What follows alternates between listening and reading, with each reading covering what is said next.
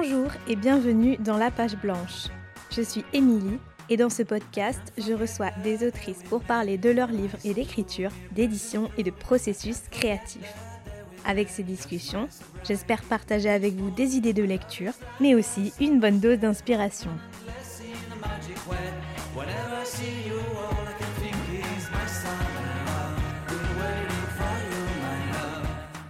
Aujourd'hui, je suis ravie de recevoir Claire Berest pour discuter de son dernier roman, L'épaisseur d'un cheveu.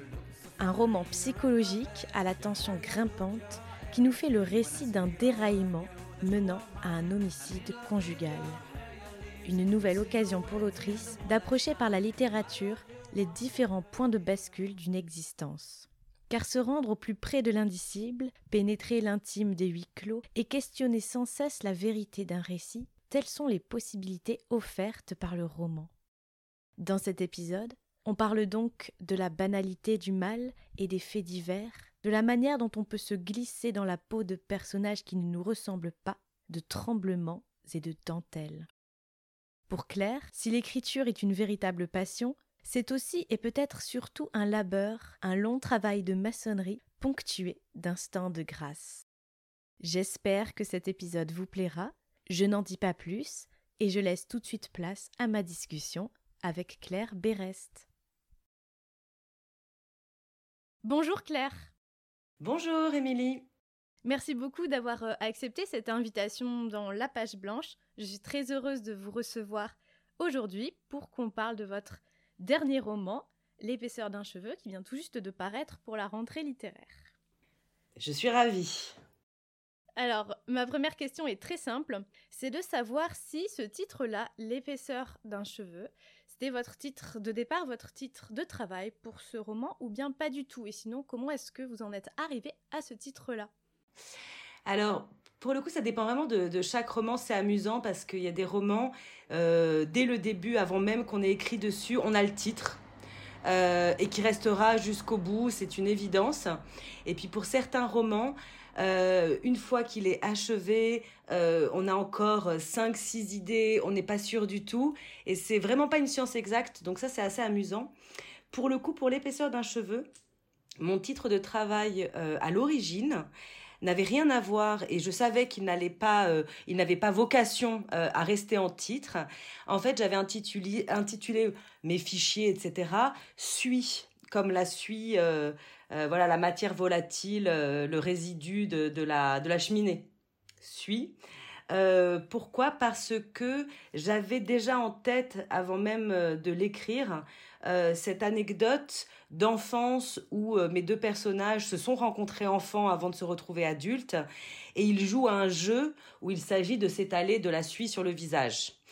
Et donc, j'allais dire assez bêtement, j'avais intitulé mon projet Suie et puis dans Suis, il y avait aussi euh, euh, le, le, le Suis, euh, ce qu'on dit en latin, le Suis generis, ou alors le Suis-moi, Suis-moi, je te fuis. Enfin, je sais pas. Suis était en même temps un mot qui voulait dire plein de choses, mais je savais que ça ne resterait pas le titre final. En revanche, l'épaisseur d'un cheveu s'est imposée assez vite parce que j'ai fait donc plusieurs mois de recherche avant même de, construire totalement l'histoire, euh, en me plongeant évidemment dans beaucoup de cas d'homicides conjugaux, euh, et puis dans toute une littérature plus scientifique, de médecine légale, euh, de, criminologie. Et c'est en prenant plein de notes, j'ai plein de carnets où je prends plein de notes dans ces cas-là, que j'avais noté cette phrase que j'ai ensuite fait paraître en, exergue du texte, qui est une phrase un peu en en poupée russe, puisque c'est Daniel Zaguri, qui est un expert euh, euh, criminologue, qui cite un autre expert qui est Étienne de Greff, euh, qui disait cette phrase en substance, que je n'ai pas sous les yeux, le passage à l'homicide conjugal tient souvent à l'épaisseur d'un cheveu. Et là, tout d'un coup, quand j'ai lu cette phrase, déjà, c'était tout le tout l'enjeu de mon texte, c'est de montrer à quel point ça tenait à rien. Et, euh, et puis l'expression l'épaisseur d'un cheveu était en même temps belle et énigmatique. Et il se trouve que euh, dans le texte, un certain nombre de moments, je fais comme ça un petit fil rouge sur les cheveux. On pourrait dire un cheveu rouge, voilà, un fil rouge qui traverse. Et donc à ce moment-là, j'ai su instinctivement que ce serait le titre. C'est vrai que au-delà de cette thématique très forte de l'homicide conjugal qui va être au cœur du texte, la vraie question que pose extrêmement bien le titre, c'est de savoir à quel moment s'opère cette, fameuse bascule où tout peut arriver, ce, moment voilà de, déraillement presque ou sur une vie qui semble lisse, qui semble sans, écart, sans, problème, tout d'un coup on peut en arriver à tuer son ou sa compagne. Là en l'occurrence le, personnage principal, on l'apprend dès la première page, va tuer sa femme. Et donc c'est la question du, vertigineuse de comment ça arrive, à quel moment ça arrive, et est-ce que ça peut arriver à tout le monde de franchir cette ligne de l'épaisseur d'un cheveu, justement et j'ai l'impression que cette idée du, moment de bascule, c'est quelque chose qu'on euh, retrouve euh, euh, régulièrement en littérature, mais aussi dans, plusieurs de, vos livres. Est-ce que c'est vraiment ce, point de tension, comme une frontière à passer pour les personnages qui vous intéressent de travailler dans ces cas-là? Oui, alors il y a plein de questions intéressantes dans ce que vous me dites. Je vais essayer de, d'y répondre, de pas trop m'y perdre. Euh, il y a plusieurs choses. Effectivement, euh, c'est un motif qu'on retrouve dans euh, un certain nombre et peut-être presque tous mes textes, parce que c'est pour moi une, question d'écriture obsessionnelle. C'est la bascule. et effectivement, j'aime travailler sur cette idée d'un resserrement j'allais dire presque comme dans la tragédie classique, unité de temps, de lieu et d'action, euh, pour essayer d'aller au plus près, d'approcher un moment de bascule. Il y a toujours cette même idée, je pense, qui me passionne, que euh, tout le monde, tous les jours, quand il se lève le matin, il n'est pas impossible euh, que dans la journée, il advienne quelque chose qui le change pour toujours en bien ou en mal d'ailleurs. Mais cette idée, et, pour moi, c'est quelque chose d'éminemment, euh, qui s'approche éminemment de la définition du romanesque. Euh, c'est vraiment euh, c'est une expression que, que, j'ai trouvée dans, dans, un livre, il me semble, de, non, dans une thèse de médecine, c'est l'extraordinaire qui tamponne le réel. Voilà, pour moi, il y a quelque chose du travail du, du, du romanesque l'extraordinaire qui tamponne le réel, parce que ce qui me passionne euh, chez les gens, alors que l'on dit, euh, euh, on dit c'est monsieur madame tout le monde, quand on parle de la banalité des gens, en fait la banalité, elle est toujours prête à exploser. C'est ça qui est passionnant. C'est que votre voisin, votre boulanger, votre tante, votre oncle, tout le monde, nous y compris, on n'est euh, jamais très très loin d'un possible déraillement qui peut être contenu toute une vie. On peut dérailler aussi mille fois dans une vie. Et pour moi, là se situe le travail du romanesque. Mais si je reviens sur euh, le personnage euh, de l'épaisseur d'un cheveu, Étienne, et de Vive, il se trouve que il y, a y a un paradoxe dans ce déraillement, c'est qu'en même temps, tout se passe sur quelques jours, voire quelques secondes, mais, et c'est là où est le paradoxe, c'est que pour qu'il y ait des raillements, il y a mille traces anciennes. Il y a mille fêlures qui ont été construites avant, qui ont été creusées, peut-être inconsciemment. Euh, c'est comme pour moi euh, tous les dépôts au fond d'un lac ou je sais pas d'une vase où tous les jours des dépôts euh, voilà se s'agrègent et en fait c'est tout cet agrégat, si je puis dire, qui va rendre possible à un moment une explosion. Mais peut-être que ça remonte à 20 ans, à 30 ans. C'est ce qui fonctionne aussi dans le fait divers. Pourquoi est-ce que le fait divers passionne les foules et moi en premier lieu, je, suis passionnée par l'aspect psychologique des faits divers, c'est que le fait divers, il donne à voir euh, une extraordinaire manifestation de violence chez des gens qui ont l'air somme toute absolument normaux, euh, qui pourraient être euh, voilà nos amis, nos voisins ou nous-mêmes. et tout se passe dans un lieu privé qu'on ne peut pas atteindre. ça se passe à l'abri des regards, à l'abri des fenêtres, dans la sphère de l'intime. Et la question c'est mais comment comment cet homme a pu tuer cette femme? Comment euh, euh, cette personne s'en est pris à son enfant? Euh, Comment cette personne s'en est pris à toute sa famille? Et cette absence de transparence nous rend fous parce qu'on voudrait comprendre. Et du coup, pour moi, le roman me permettait permet en fait à tout, à auteur d'aller explorer le lieu qui est fermé, le lieu intime, de pénétrer dans le huis clos et d'essayer à de le donner à voir. Parce qu'encore une fois, un écrivain n'est pas là pour donner des réponses ou expliquer les choses. On n'est pas des scientifiques, c'est certainement pas euh, euh, notre vocation. On raconte une histoire, mais pour essayer d'aller au plus près de ce qui est impossible à dire, de l'indicible. Ce que je trouve intéressant, c'est que euh, justement cette posture de, l'écrivain qui essaye d'explorer l'indicible, en fait, va beaucoup plus loin que euh, ce que la police elle-même est en mesure de faire. Et je dis ça parce qu'on a des, euh, euh, des rapports de police et des interrogatoires donc d'Étienne face à la, police qui essaye de comprendre ce qui s'est passé. Et, ce qui est drôle, c'est que finalement, même la police essaye de reconstituer les faits, donc de recréer l'histoire, de réécrire une histoire à laquelle ils n'auront jamais accès, et que nous, en tant que lecteurs ou lectrices, modestement, on arrive un petit peu mieux à cerner. Euh, et, ce que vous dites aussi à propos de la banalité, euh, moi, ça me fait penser que ce qui est intéressant aussi dans, le texte et dans, cette approche, c'est de, questionner la banalité euh, des personnages. Vous l'avez dit, le personnage d'Étienne est en apparence complètement normal. Et, je tiens à souligner que si on a cette thématique de, de l'homicide conjugal, c'est pas un récit sur la violence conjugale. À aucun moment il est question de violence.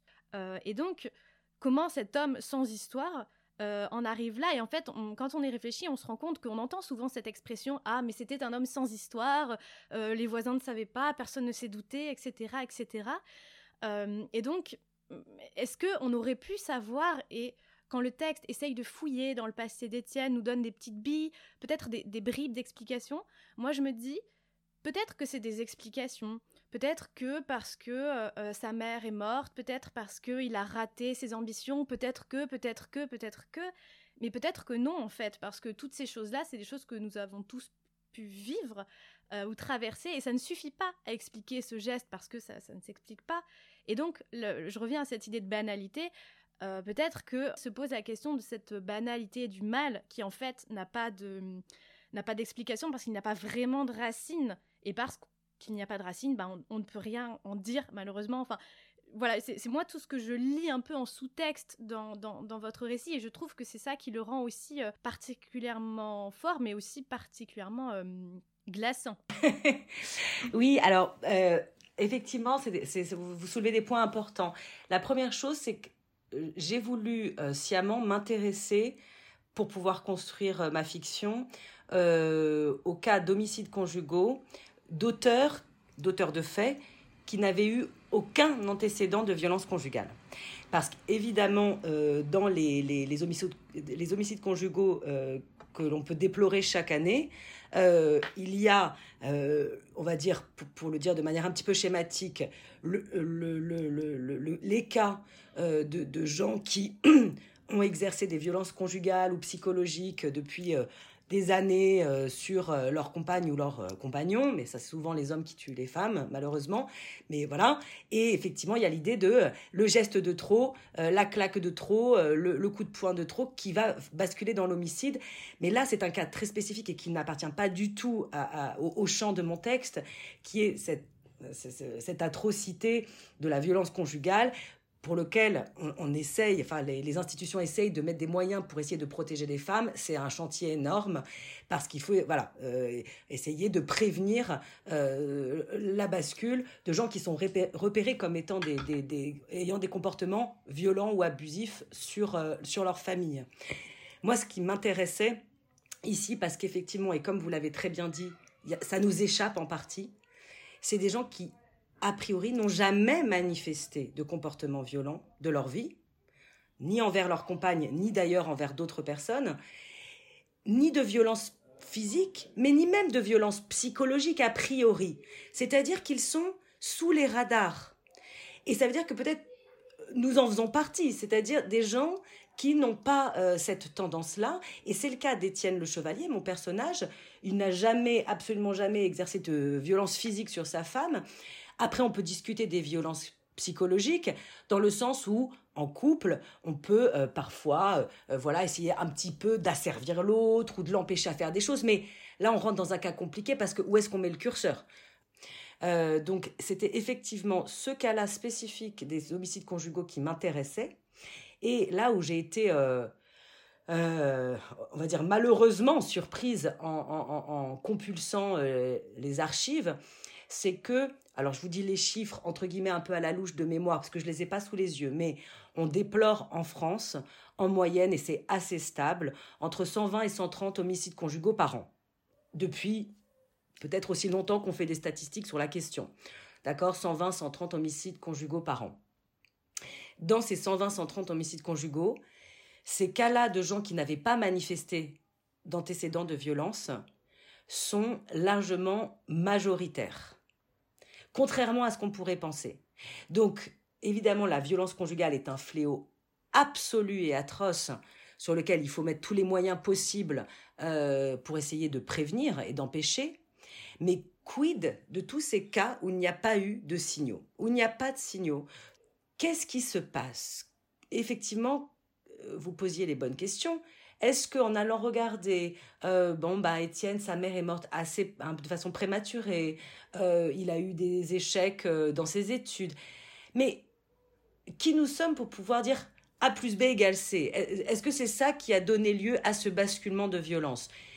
Moi, je pense que ce qui est intéressant, c'est de prendre tous les éléments, de s'y plonger, d'observer, d'être au plus près du personnage, d'être dans le corps d'Étienne, d'être avec lui dans ces quelques jours et d'essayer voilà de, de, de, de, faire presque corps pour entrevoir peut-être euh, quelque chose qui est sinon impossible à mesurer. Voilà.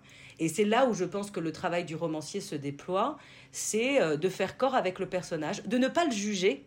Évidemment que son acte est absolument euh, inqualifiable et monstrueux, je le dis à la première page, je dis ce qui va se passer, je ne fais pas de suspense macabre, euh, je ne crée pas un suspense sur est-ce qu'il va tuer sa femme, il va tuer sa femme. Maintenant, restons de façon la plus objective possible. Et, là, je rebondis sur ce que vous évoquiez en, préambule. C'était important pour moi d'encercler le moment de la bascule, de l'avant et de l'après. À savoir, on, a ce début de semaine, c'est les, quelques jours avant, le déraillement, mais assez vite dans le texte, on a aussi le jour d'après, avec effectivement les auditions avec la police, pour essayer de construire cette parole qui encercle le moment, juste avant, juste après, pour approcher de tous les côtés ce moment impensable. Et ce qui est effectivement assez intéressant, c'est que le travail des policiers dans ce cas-là est de commencer à faire naître un récit chez la personne. Tout comme l'écrivain fait le récit, d'essayer de commencer le récit. Et ce qui est passionnant, c'est quel est le récit qui est celui de la vérité. Est-ce que c'est celui avec les policiers où Étienne divague un peu, se fait recadrer, va, va essayer de résister, puis va finir par peut-être relâcher Est-ce que c'est le récit euh, du narrateur qui est en fait dans le corps d'Étienne et qui approche de ce moment-là. Et là, c'est la question fondamentale euh, de la littérature. C'est par quel angle on peut réellement saisir la vérité d'un événement? Est-ce que, encore une fois, si 20 euh, personnes assistent à une scène, ils vont avoir 20 récits différents? Lequel est le, est le juste? Voilà. Et ça, voilà, ce sont des questions qui me passionnent absolument. Et vous disiez qu'il n'y a pas de suspense dans le livre, et effectivement c'est le cas. Mais s'il n'y a pas de suspense, il y a une véritable tension, et ça aussi je trouve que c'est quelque chose qu'on euh, qu'on retrouve dans, dans, tous vos livres, et cette tension se manifeste toujours d'une manière différente, que ce soit de manière euh, entre guillemets euh, classique, comme dans Artifice, où on, attend vraiment que se dénoue tout le fil des intrigues. ou dans Rien n'est noir, où là toute la tension en fait est dans le couple lui-même et dans la passion amoureuse. Là, la tension, Effectivement, il n'y a aucun suspense, on sait dès le départ comment ça se termine, mais la tension, elle est à la fois dans ce, cadre très resserré que vous évoquiez, mais aussi, je trouve, dans euh, ce, sentiment perpétuel de, de tremblement qu'on retrouve chez, le personnage, mais aussi dans l'écriture elle-même. Il y, a quelque chose qui, qui tremble, on n'est jamais serein, on n'est jamais tranquille, on a toujours l'impression d'être pris un peu en, étau. Et c'est là où la tension, se manifeste, je trouve, et, ça donne beaucoup de, force à, ces quelques jours qui sont racontés. Bah, euh, merci, ça me fait plaisir de savoir que le, récit voilà, euh, euh, emporte à ce niveau-là, parce qu'effectivement, c'est, ça fait partie d'un on va dire, d'une volonté très minutieuse de ma part et d'une recherche formelle. C'est-à-dire, effectivement, mon livre précédent, Artifice, qui était plutôt un, peu un hommage au polar, était une construction plus classique de... il, y a un certain nombre de personnages sur un certain nombre peut-être d'années euh, quelque chose se trame, il y a un mystère et on va mettre les pièces du puzzle petit à petit avec des ce qu'on appelle des retournements, des cliffhangers jusqu'au bout pour avoir enfin toutes les pièces du puzzle. Et c'était une recherche de voilà de travail euh, d'écriture qui était passionnante, euh, mais dans une structure effectivement de résoudre le mystère et être surpris par moment de ce qui arrive. Ça c'était effectivement mon, mon, mon avant dernier, enfin mon avant dernier livre Artifice. Ici effectivement, je voulais éviter euh, le suspense macabre de est-ce qu'il va tuer sa femme? parce que je trouvais que c'était pas juste, pas juste pour le, mon projet. Euh, qui était celui de se plonger dans l'homicide conjugal, pas juste pour le lecteur, où je ne voulais pas que la tension naisse de est-ce qu'elle va survivre? Parce que je trouvais ça dégueulasse d'une certaine manière. Euh, malheureusement, je pose les choses dès le début, elle ne va pas survivre ça, c'est dit, et donc il y, a un pacte avec le lecteur de ne pas le malmener inutilement à ce niveau-là. En revanche, il était important pour moi de mettre en place, à partir du moment où les, choses sont dites, euh, une sorte de machine implacable. Et je voulais que le lecteur soit immergé dans cette machine implacable, d'être effectivement, et vous le dites assez, joliment, dans ce tremblement. Euh, qu'est-ce qui va trembler dans l'air pour que cette semaine qui commence somme toute de façon assez euh, bonne, classique, normale, quels sont tous les petits signes des tremblements, euh, de, vent glacial, on va dire, qui va s'engouffrer, euh, pour que on puisse repérer tous les prémices du déraillement? Et c'était pour moi très important de faire une écriture très axée, très resserrée, très précise, en dentelle, pour accompagner au plus près cette dentelle du tremblement jusqu'à la déflagration. Et euh, j'ai, euh, ce qui était appréciable, c'est que j'ai décidé assez rapidement de faire un texte entre guillemets relativement court. Il doit faire, je sais pas, 230 pages, euh, quand mon précédent en faisait plus de 400, parce que je voulais que chaque page soit réglée comme une partition de musique pour que on ressente cette tension grandissante et presque jusqu'à la fin on se dise mais qu'est-ce qui va se passer? Or, on sait déjà ce qui va se passer. Et c'était, vraiment l'endroit de mon travail euh, d'écriture euh, pour, pour, être vraiment dans, dans, dans le tremblement du corps d'Étienne. Et ce que je me suis aussi demandé en, lisant le livre, c'est de savoir comment est-ce qu'on euh, se met dans la peau d'un personnage comme celui d'Étienne quand on écrit un livre. Et c'est pas tant la question de savoir comment on écrit un personnage euh, euh, d'homme et d'assassin, parce que déjà, euh, s'il s'agissait d'un polar, on se poserait peut-être pas la question, et, et s'il s'agissait d'un livre écrit par un homme, encore moins. Mais c'est plutôt ce qui m'intéresse, ce que je trouve intéressant dans, dans comment on écrit le personnage d'Étienne, c'est comment on écrit un personnage finalement, homme ou femme, en, en, étant obligé de, suspendre tout jugement à son égard, de ne plus avoir aucun jugement moral. Euh, là, je pense que c'est difficile parce qu'on n'a que le point de vue d'Étienne, donc il faut tenir ce personnage, il faut tenir le point de vue. Euh, comment est-ce que ça s'est passé pour vous, la, construction et l'appréhension de ce personnage? Alors effectivement, moi je pense euh, que les romanciers doivent se mettre dans, le corps de tous les personnages possibles. Euh, même les plus éloignés d'eux. Euh, en tant que femme, je pense que c'est important d'avoir de, des personnages masculins euh, et inversement pour des pour des auteurs masculins de, de, camper des personnages féminins. je pense qu'on peut se mettre dans, le, dans la tête d'un enfant, dans la tête d'une personne âgée, de, dans la tête, voilà, de, toutes les classes sociales. La seule chose primordiale, c'est d'être juste. C'est-à-dire que si on crée un personnage qui, entre guillemets, ne nous ressemble pas. Euh, si je crée un personnage qui n'est pas une femme de mon âge, à peu près de ma condition sociale, où je vais pouvoir puiser dans mon expérience personnelle pour être dans la justesse, euh, dès qu'on s'éloigne de ce qu'on connaît intimement, euh, en revanche, ce qu'on doit au lecteur et au livre, euh, si je puis dire, c'est de faire beaucoup de recherches. Voilà, c'est la première chose.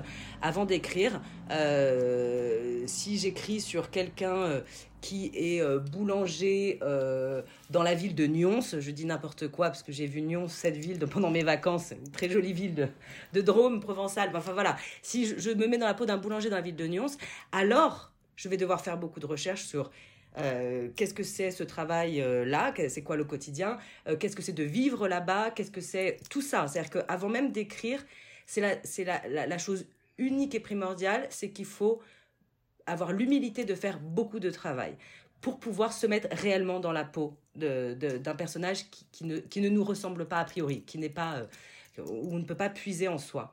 Après, la question évidemment, c'est comment on se met dans la peau d'un homme qui va devenir un meurtrier, là c'est autre chose parce qu'on peut moins facilement faire de recherche euh, là-dessus, on va dire en direct. Je peux pas vraiment interviewer quelqu'un qui c'est à qui c'est arrivé, et c'est là où, euh, pareil, la, recherche va, va, prendre le dessus se plonger voilà dans la documentation, euh, trouver les schémas qui, qui, reviennent, qui se répètent, parler avec des gens qui, s'y connaissent.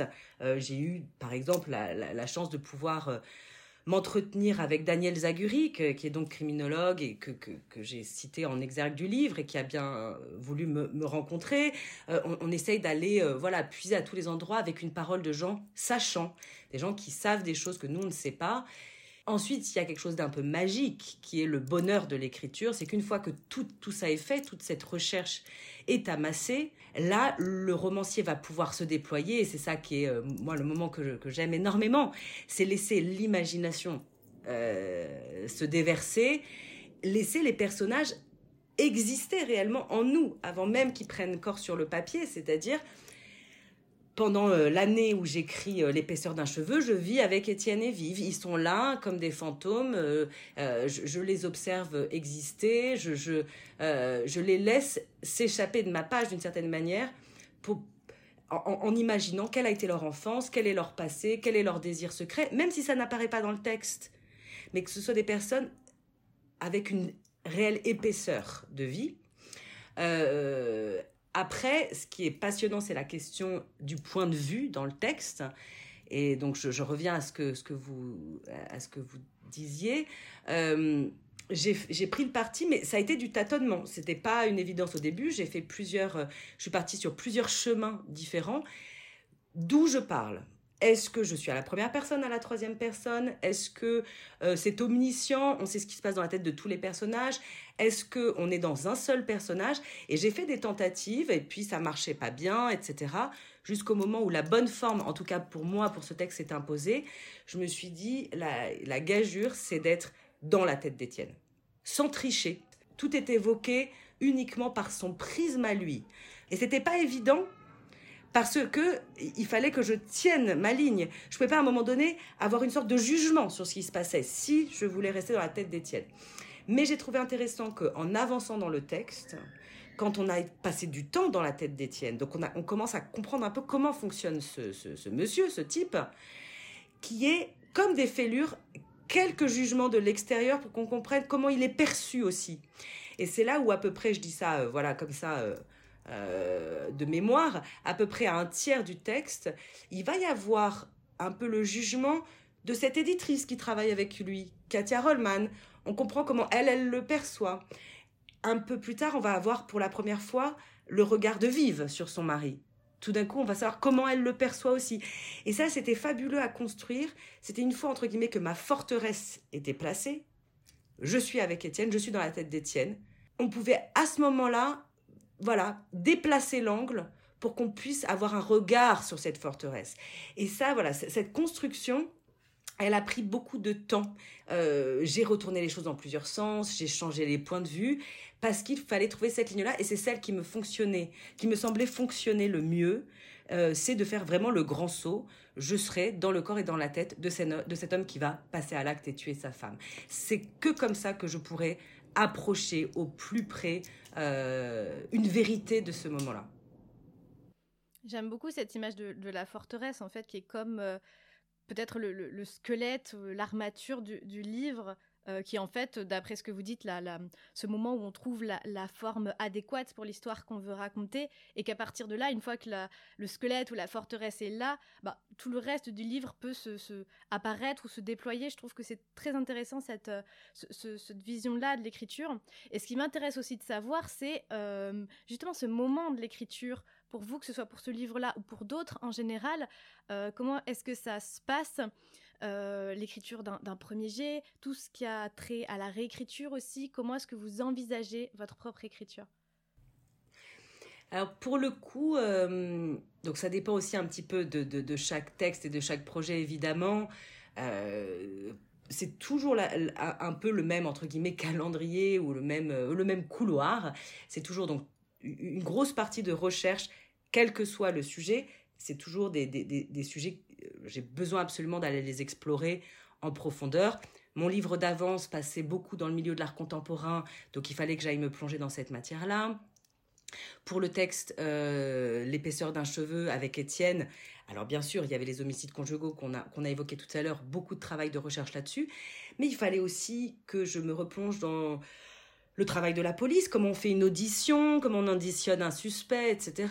Euh, fallait que je me plonge aussi un petit peu dans la musique classique, d'être de, dans la peau de quelqu'un pour qui c'est une passion, euh, dont il est féru et, qui, est, qui est très connaisseur, bien plus que moi. Donc il faut que je, me plonge dans tout ça pour, pour pouvoir faire émerger ce personnage-là. Moi, c'est toujours des périodes que j'adore parce que j'ai l'impression, entre guillemets, de retourner à l'école, d'apprendre des tonnes de choses. J'adore. Quand cela est fait, c'est jamais fini. C'est ça qui est amusant, c'est qu'à un moment donné, l'écriture doit arriver alors que la recherche, elle sera jamais finie. Mais il faut commencer à, ce que les personnages euh, naissent et que l'écriture commence à prendre sa forme. Pourquoi? Parce qu'il va y avoir, entre guillemets, plein de ratés. On va pas savoir par quel bout euh, commencer, d'où partir, où arriver. Et que pour régler toutes ces questions-là, la seule manière, c'est d'écrire. C'est de se planter, en fait. Ça peut pas être conceptuel. Euh, moi, je peux pas me dire dans mon roman, je vais faire tel point de vue à telle personne. On va commencer là, on va terminer là. Je peux le faire un tout petit peu pour me donner un horizon, mais la seule manière de vraiment euh, parvenir à trouver la forme, ça va être en écrivant et en voyant ce qui fonctionne et ce qui fonctionne pas. Donc, je ne peux pas entre guillemets faire d'abord toutes mes recherches, tout le plan, puis écrire. Il faut que une fois que j'ai commencé à bien m'immerger dans les recherches, là, je commence à tâtonner et je commence à écrire des scènes. moi, j'écris beaucoup en scène. Euh, c'est visuel dans ma tête. Je vois les moments arriver. Je vois, il est au café, il est chez lui, il est dans une fête, euh, la fête des rails. Donc, je vais commencer à écrire ces scènes-là. Et c'est euh, et c'est le moment qui en même temps très gratifiant parce que les, les, personnages commencent à se mouvoir, j'allais dire à danser, quoi. Mais c'est aussi le moment douloureux parce que c'est là où on voit que rien ne fonctionne. ça marche pas, on n'y croit pas, euh, euh, ça marche pas à cette personne-là, euh, etc. Et donc il y a des moments un peu de découragement en disant mais je, je vais je vais pas trouver la forme, etc. Hmm. Et c'est ce moment de découragement et de difficulté qui est toujours très bénéfique. C'est qu'on va aller voilà triturer, on va et, et, et, et là les bonnes idées vont naître. Et ben finalement je vais faire tout cela en quatre jours en fait, je vais être dans la tête d'Étienne. Mais ça, ça a pris des mois des mois de tentatives par d'autres manières de faire. Euh, euh, j'avais pu au début être aussi présente dans la tête de Vive, euh, dans, des premiers brouillons du texte. Voilà, donc toutes ces questions-là se, posent dans l'écriture et, et là voilà c'est la machine et c'est là où c'est le moment où c'est très très dense pendant plusieurs mois où là moi j'écris quasiment tous les jours aussi quasiment tous les soirs parce que je pense que c'est le moment où il faut pas lâcher le fil. Quand par moment je suis obligée de lâcher une semaine ou deux parce que j'ai mes enfants qui sont en vacances ou je sais pas, j'ai des obligations qui fait que je dois un petit peu euh, prendre du champ. Euh, c'est bien aussi, ça permet de respirer et de pouvoir retrouver le texte avec un œil neuf qui va déceler tous les problèmes. Mais c'est comme si tout d'un coup on avait laissé nos personnages et ils s'étaient évadés par la fenêtre, ils étaient partis se balader très loin. Et donc quand on retrouve le texte, on dit mais ils sont où? Il faut que je les, récupère. Et donc j'essaye dans ces moments-là, voilà, d'être sur un fil très très tenu, mais encore une fois, c'est très bénéfique parfois de lâcher un peu la rampe parce que quand on a la tête dans le guidon, on voit plus. On voit plus si ce qu'on fait c'est du bon travail ou si on est complètement en train de partir, euh, voilà, dans, le mauvais endroit. Donc je dirais que c'est un savant mélange euh, d'une immersion totale et puis effectivement euh, par moment de laisser euh, reposer la bête pour pouvoir la voir avec un, œil neuf. Donc tout n'est pas qu'une question de, discipline parce que c'est quelque chose qu'on entend beaucoup, qu'on voit beaucoup. Il faut absolument écrire tous les jours, être très régulier, mener aussi une vie un peu très hermétique. Enfin moi j'ai beaucoup lu ça. Il y a vraiment beaucoup de préjugés, de mythes qui se construisent autour de la figure de l'écrivain dans son bureau, voilà. Et je trouve ça intéressant de pouvoir un peu déconstruire ça, de voir que chaque processus est différent, que chaque personne est différente, mais qu'on peut écrire euh, de manière aussi très différente. Oui, et pour le coup, euh, je pense que le mythe, un petit peu entre guillemets, voilà, de, l'écrivain euh, est attaché à beaucoup de choses euh, qui sont fausses, notamment cette idée de, il y a l'inspiration tout seul dans son dans son petit boudoir, touché par les étoiles.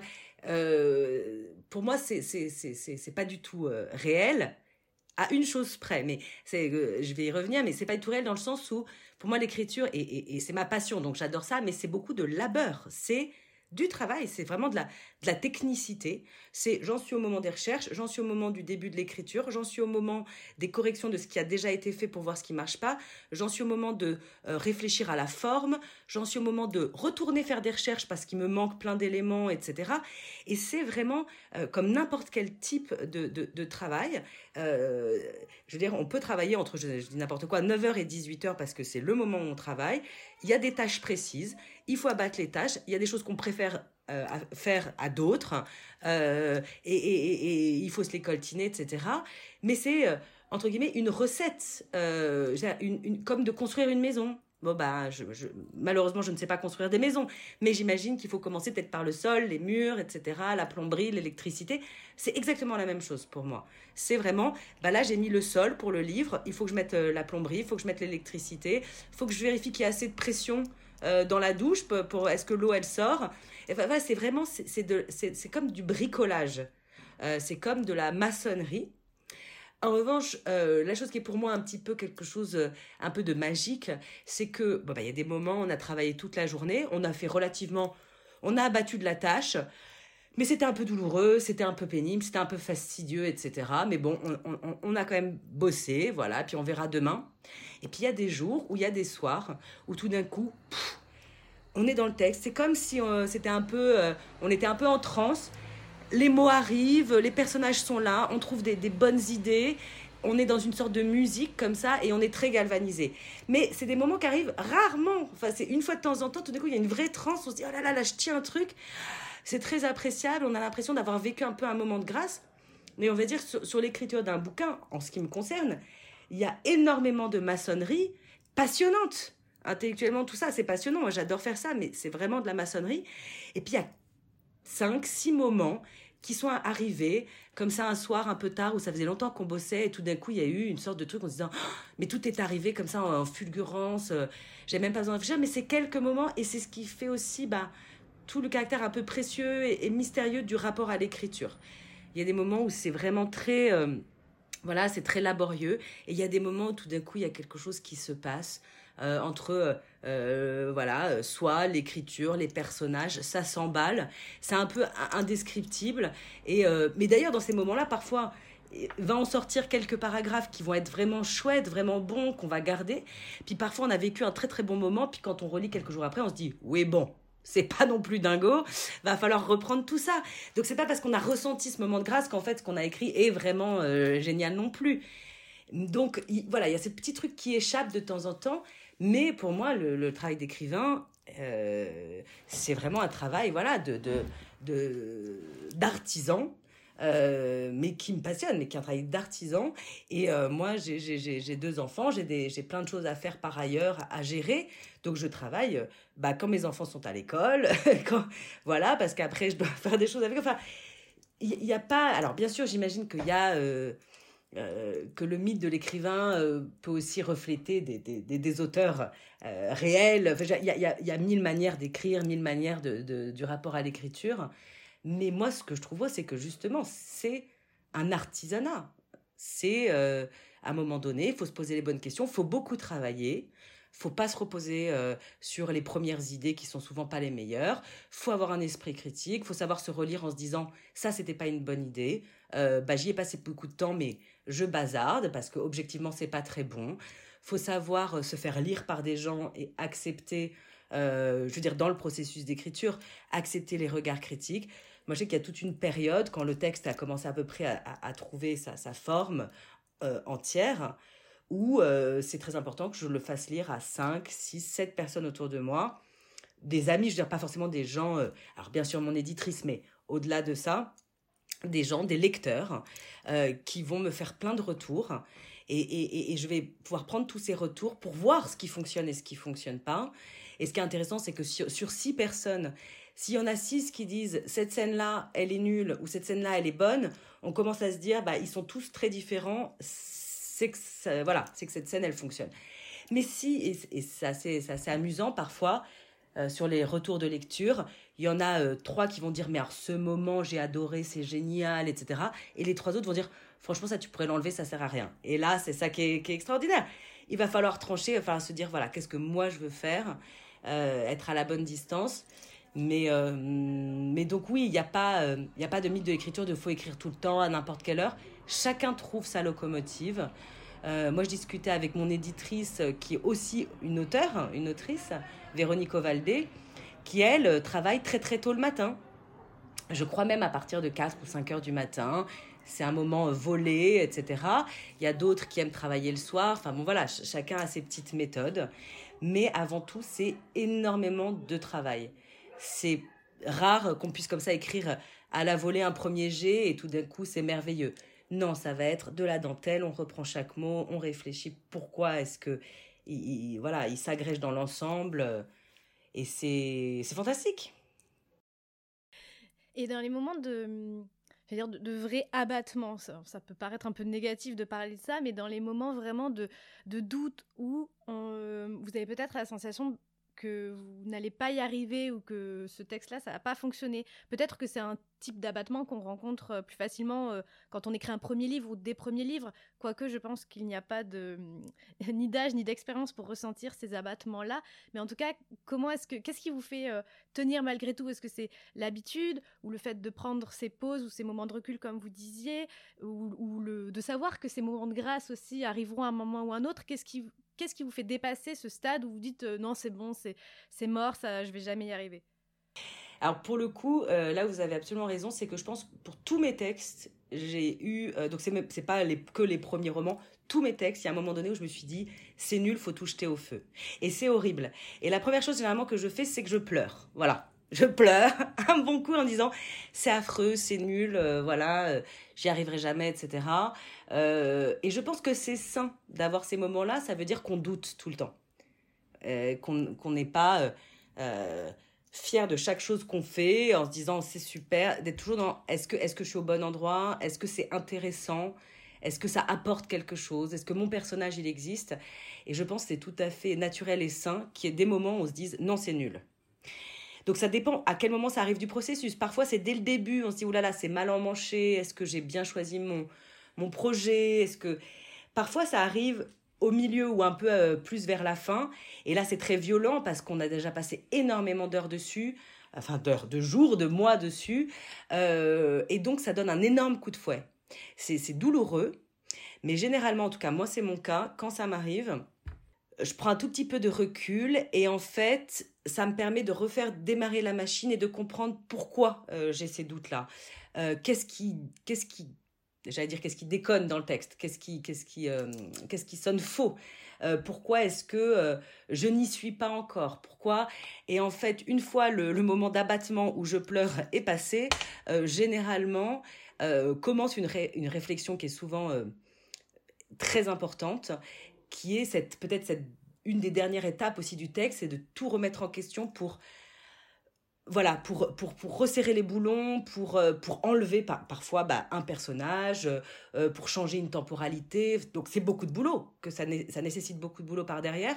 Mais ce que je veux dire, c'est que ce moment d'abattement permet de passer encore un palier pour aller dans la bonne forme du texte. Il faut qu'à un moment donné, on remette tout en question. Il faut qu'à un moment donné, on se dise ça va pas, ça marche pas, etc. Donc c'est jamais agréable, mais ça m'est arrivé moi pour tous mes textes. Il n'y a pas un seul texte où à un moment donné, je me suis pas dit euh, ça va pas. Et j'ai vraiment des souvenirs précis des moments où je m'effondre, dans quelle pièce je suis, avec qui je suis, ça, ça va pas du tout.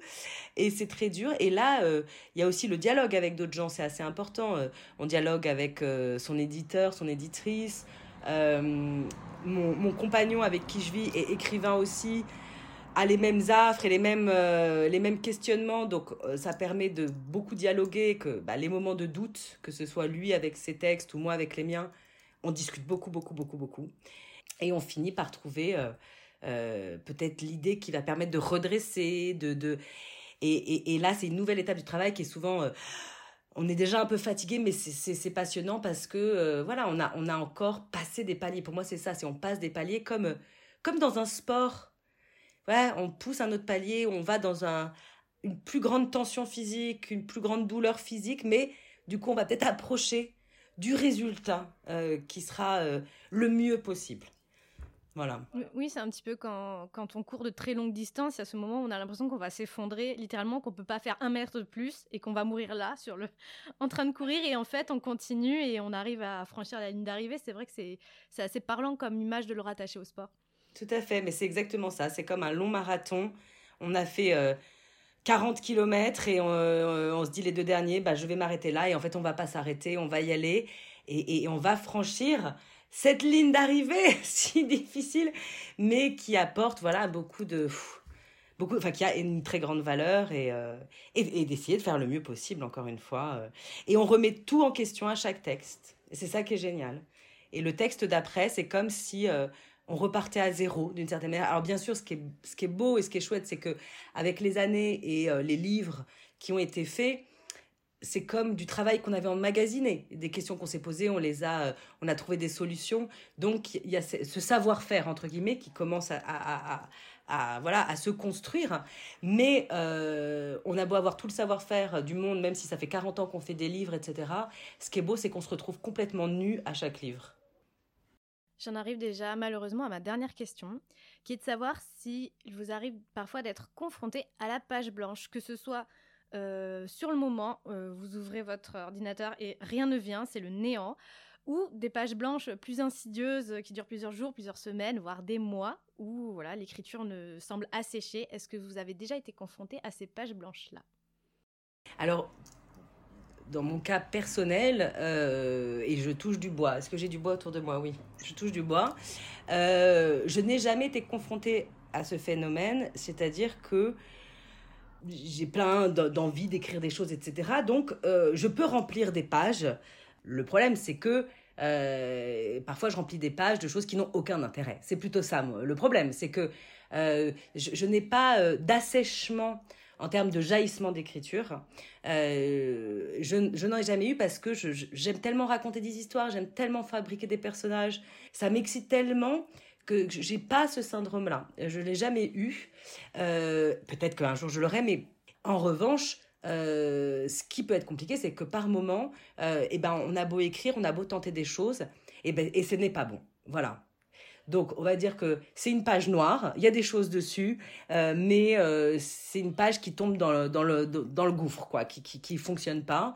Et, et, ça a pu m'arriver par moment, voilà, euh, d'écrire, d'écrire, et de plus trouver la bonne musique, d'être me dire, mais là, c'est dans le cliché, c'est vu et revu, c'est pas intéressant, et, et, et de, de devoir beaucoup, beaucoup travailler pour me remettre euh, dans, dans, dans, dans, mon sillon, dans le sillon intéressant que je cherche.